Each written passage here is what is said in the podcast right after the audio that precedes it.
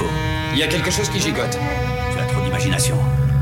Il y a quelque chose qui bouge près de moi, je le sens. Élargissez votre esprit. In rage and boredom, I threw my bottle at him. Oh no, such a curious thing. Je ne suis pas un numéro, je suis un homme libre. See the tattoo dancer. Yeah, you wanna friend. Such a curious thing.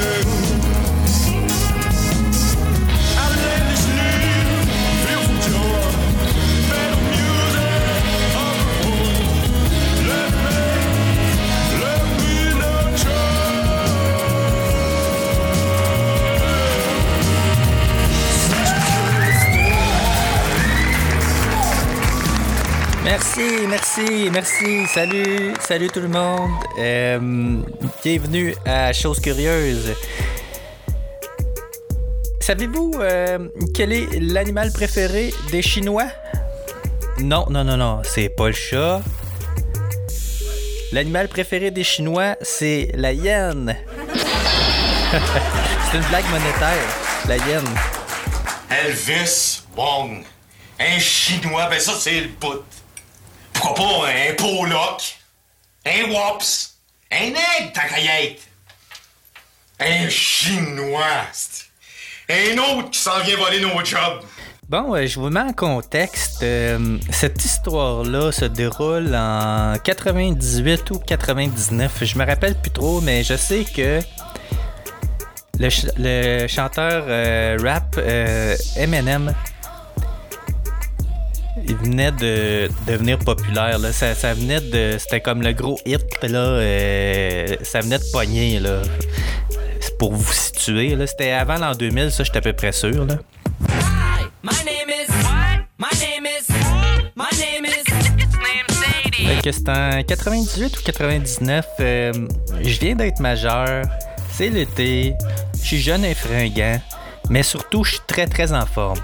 Pour vous donner une idée, euh, j'étais tellement en forme que euh, la, fin de semaine, là, euh, je me tapais une demi-heure, une heure de course à pied. Puis après ça, je revenais chez nous. Je prenais mon vélo de montagne.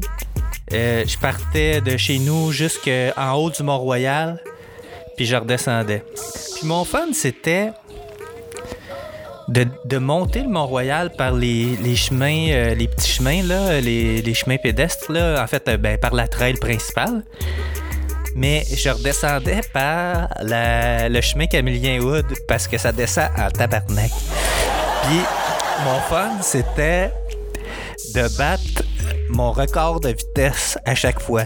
J'avais un odomètre sur euh, mon vélo, puis mais en fait, tu sais, c'était comme c'était un vélo de montagne, mais je l'avais tuné, j'avais mis des roues de route dessus. Ça allait quand même pas pire vite. Fait que c'est ça, à chaque fin de semaine, je descendais euh, le Mont-Royal, puis euh, l'objectif c'était vraiment d'aller de plus en plus vite. Allons, pressons, pressons, pressons, plus vite, plus vite, plus vite, bande de trous du cul. Fait que cet été-là, euh, mon ex avec qui j'étais en très bon terme me propose de partir en vélo camping avec elle. On était, on était vraiment des, des très très bons amis là, euh, malgré ce qui s'était passé, mais dans le fond, c'était de ma faute. Je l'avais laissé pour des raisons stupides. euh, parce que j'étais, euh, j'étais, mais j'avais un manque de maturité. Mais tu sais, j'avais, juste euh, quoi, 18-19 ans là. Je l'ai laissé pour des raisons stupides, mais. Puis j'ai dit que je le regrettais par après, mais il était, il était trop tard. Puis, euh, comme la vie fait bien les choses, j'ai compris beaucoup d'années après euh, euh, pourquoi c'est arrivé. Tu sais, dans la vie, les, les choses se passent pas pour rien. J'ai l'impression qu'il y a une raison pour chaque chose. Mais euh, je, je rentrerai pas dans, dans ce sujet-là euh, plus longtemps. Je vais, je vais vous en reparler éventuellement dans, euh, dans, une autre, dans un autre épisode. C'est déjà prévu. Toujours est-il que oui, j'accepte de partir avec elle en vélo camping. C'était un trip de plusieurs jours. on devait partir de, dans le Bas-Saint-Laurent et euh, une partie du Nouveau-Brunswick. Comme j'ai une folle envie de vitesse, je me dis, il y a des côtes là-bas, c'est une opportunité de battre mon record de vitesse. Fait que je dis oui. Puis là, on s'organise.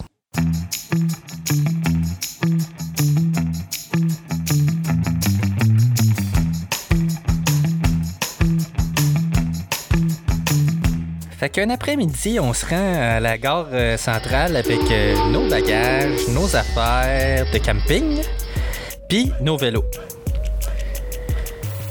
Là, à ma grande surprise, moi j'avais, j'avais déjà pris le train une fois quand j'étais petit, mais c'était la première fois que je prenais le train euh, à l'âge adulte avec un vélo.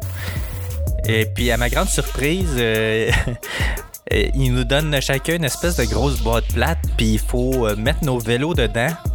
Faut, euh, faut genre démonter les pédales, euh, slacker le guidon pour qu'on puisse se mettre dans le même sens que la roue pour que le vélo soit plate.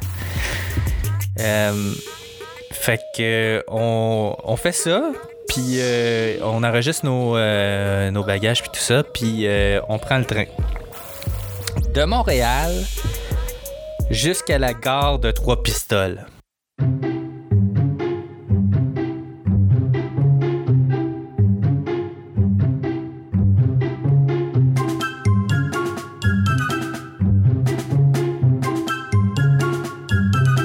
C'était tellement long. Je pense que c'était un trip de genre de 8-9 heures de temps en train. C'était interminable. J'ai trouvé ça tellement long, là, assis dans le train à rien faire. Ça fait qu'au bout de 8-9 heures, on finit par arriver. Il est à peu près, quoi, euh, minuit, minuit et demi, à trois pistoles. Il fait noir. On arrive à la gare de Trois-Pistoles, il y a un employé, c'est comme la fin de son chiffre. Il attendait juste le train pour fermer la gare. Puis là, on- nous autres, on, on avait comme pas prévu euh, l'arrivée. En fait, on avait comme pas prévu notre première nuit là, à Trois-Pistoles. Fait que c'était comme un peu. euh, on n'avait rien réservé. Euh, puis là, on s'était dit, ben, on improvisera. Fait que c'est ça qu'on a fait. On demande au gars de la gare euh, s'il y a un camping proche où on pourrait aller. Mais tu sais, à cette heure-là, tout était fermé. Là. Fait que. euh, euh, il me semble que c'est lui qui l'a proposé, ou c'est peut-être nous autres qui a demandé, euh, qui a posé la question, mais euh, on, on a demandé si euh, on pouvait camper euh, comme à côté de la gare. Puis euh, c'était correct. Fait que c'est ça qu'on a fait. On a planté notre tente direct à côté de la petite gare de Trois Pistoles. Vous n'avez pas de meilleure mauvaise idée que celle-ci? C'est la meilleure mauvaise idée que nous ayons. Et de loin. Je sais pas si vous savez, mais dormir à côté d'une traque de chemin de fer, c'est pas reposant. Cette nuit-là, il y a eu deux trains qui sont passés. Euh, c'est un peu comme si tu te faisais réveiller par un gigantesque tremblement de terre accompagné de bruit assourdissant et de lumière. C'est euh, c'est pas reposant. Fait que le lendemain matin, euh, on replie notre tente, euh, puis on est parti euh, tôt le matin. Notre objectif était d'atteindre Rimouski avant le coucher du soleil, idéalement. On était bien craqués, il faisait beau.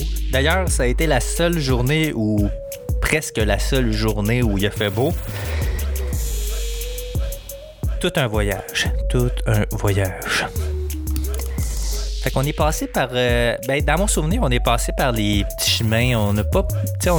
On n'a pas pris. euh, on n'a pas longé la. Je pense que c'est la 132. Euh, on l'a- probablement pris un petit bout, mais dans mes souvenirs, là, on a pris des espèces de pistes cyclables ou des chemins un petit, plus, un petit peu plus petits, plus fun à pédaler.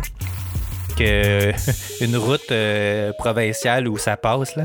Puis on est passé euh, par euh, le parc national du Bic. D'ailleurs, si vous avez à aller euh, en vélo-tourisme là-bas, c'est un endroit que je vous conseille. C'est fabuleux. C'est vraiment beau.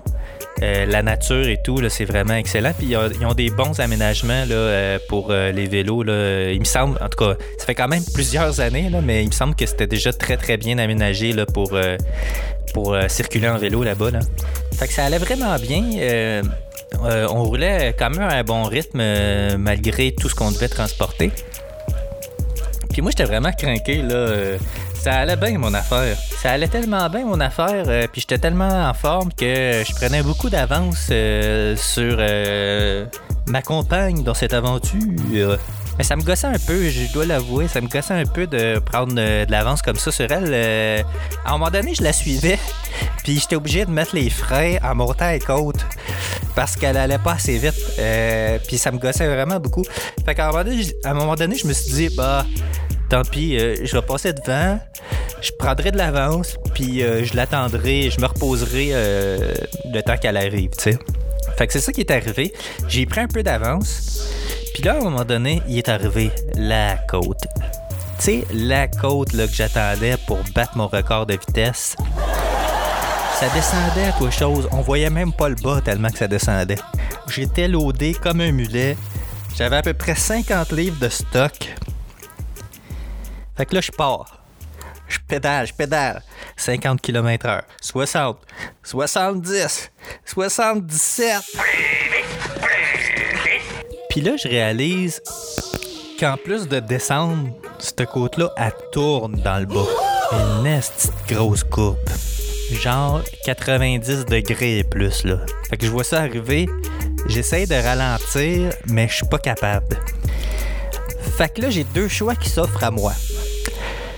Soit que je continue, puis que je risque de me râper le corps entier sur l'asphalte, puis probablement que je risque de me casser quelque chose, ou prendre le ravin à côté, rempli d'arbres et rempli d'espoir. Ben oui, euh, c'est clair que j'ai pris le ravin. Bon, là, je sais pas comment c'est arrivé, mais il devait y avoir quelqu'un qui veillait sur moi, c'est sûr. La seule chose que je me souviens, c'est de m'être retrouvé couché sur le dos, en dessous du vélo, puis de, m'être- de m'être dit Et maudit, euh, Sarah va me chercher. Parce que euh, était trop, euh, était trop en retard sur moi pour m'avoir vu entrer dans ce ravin-là. Fait que là, j'étais comme sur un gros rush d'adrénaline. Je remonte la côte en courant. Je fais des gros signes avec mes bras. Je suis là! Je suis là! Je suis correct! J'ai rien! Puis là, elle finit par arriver. Puis là, je dis Oh, hey, euh, une chance euh, que j'ai pas foncé dans un arbre. Puis là, elle me regarde. Elle regarde le bicycle. Puis là, elle me répond Euh, Ben, c'est parce que c'est pas mal ça qui est arrivé.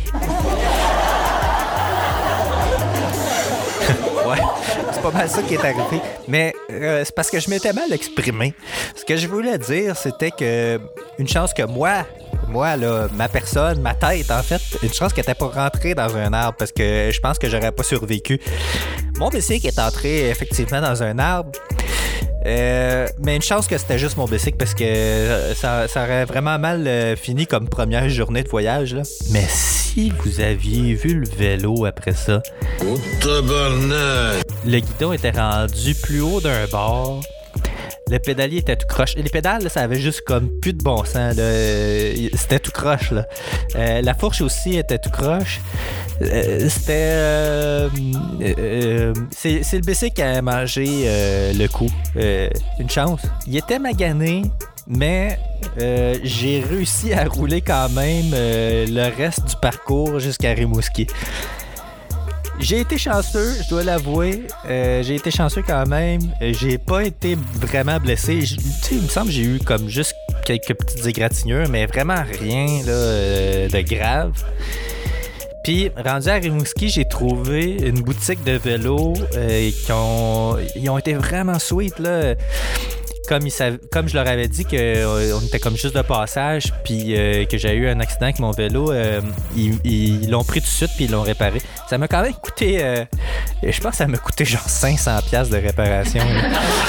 C'était comme pas prévu dans le voyage, mais euh, j'avais comme pas le choix, c'était mon moyen de transport. Mais euh, ils ont, ils l'ont réparé, là, ils ont vraiment été fins, là, ils m'ont pas fait attendre. Eh ben, en fait, euh, je leur ai laissé pour la nuit, puis on a été, on a campé, euh, on a campé, où c'est qu'on on a campé euh, nowhere euh, sur le bord du fleuve, là. C'était un terrain privé ou un, terrain abandonné, ben, en fait, c'était abandonné. Euh, on a comme campé proche d'une swamp, là. C'était drôle. En tout cas, c'est vraiment, un miracle que je me suis pas tué cette fois-là parce que c'était. Je vous le dis, là, c'était. C'était vraiment. euh, je sais pas comment j'ai fait pour m'en sortir. Sérieusement, là, ça a été vraiment. euh, je sais pas euh, qu'est-ce qui s'est passé. Il m'en manque des bouts. Concernant le reste du voyage, euh, il y, a, y a plu à peu près euh, tout le long, là. C'était désagréable. Puis à un moment donné, on s'est juste tanné de monter notre tente sous la pluie battante. Puis euh, on a décidé euh, d'aller dans un bed and breakfast à Edmundston parce qu'on était dans le coin. euh, puis en fait, celui qu'on voulait était tout occupé, mais on nous a référé à une autre place qui s'appelait le domaine du président. Le domaine du président, c'est un petit bed and breakfast familial.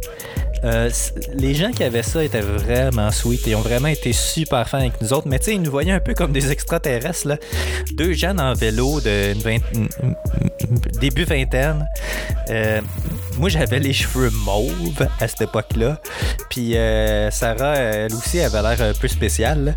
Mais tu sais, ils ont. euh, tu sais, c'est drôle parce qu'on se sentait accueillis comme des gens de leur famille. Là. C'était vraiment. ils ont vraiment été très gentils. Si jamais ça existe encore, puis vous êtes à Edmundston, puis vous, vous cherchez un, un bed and breakfast, là, euh, je vous le conseille, c'est euh, le domaine du président. C'est sur la rue Fraser, si je me rappelle bien. Je me rappelle, je me rappelle du nom de la rue parce qu'on avait commandé une pizza ce soir-là euh, quand on est arrivé. euh, puis euh, ça m'avait. euh, tu sais, au Nouveau-Brunswick, c'est- bilingue. Puis euh, ça, m'avait surpris euh, la manière qu'ils prononçaient la rue Fraser. Euh, c'est eux autres, ils prononcent Fraser comme si c'était un G. En tout cas, c'est. J'avais remarqué ça. J'aimerais aussi faire une mention spéciale au camping de Poinet-Gamouk. C'est vraiment un très beau camping. Sérieusement, euh, on y a été juste une, soirée, puis une nuit, puis un matin. Mais euh, ce dont je me rappelle, c'était vraiment beau comme place. Fait que si jamais vous allez dans ce coin-là aussi, le, camping de Poinet-Gamouk, là, euh, allez y faire un tour. Fait qu'on a fini euh, ce trip-là en vélo euh, sur euh, l'accotement de l'autoroute 20 en direction de Trois Pistoles. Les chars puis les vannes, ça passait à toi chose. C'était épeurant, c'était vraiment épeurant. Euh, c'était une hostie de mauvaise idée. Je sais pas comment. euh, Je sais qu'on n'avait pas d'affaires là. Je sais pas comment on est arrivé là. Mais il y a une chose que je sais par exemple, c'est je le referai pas.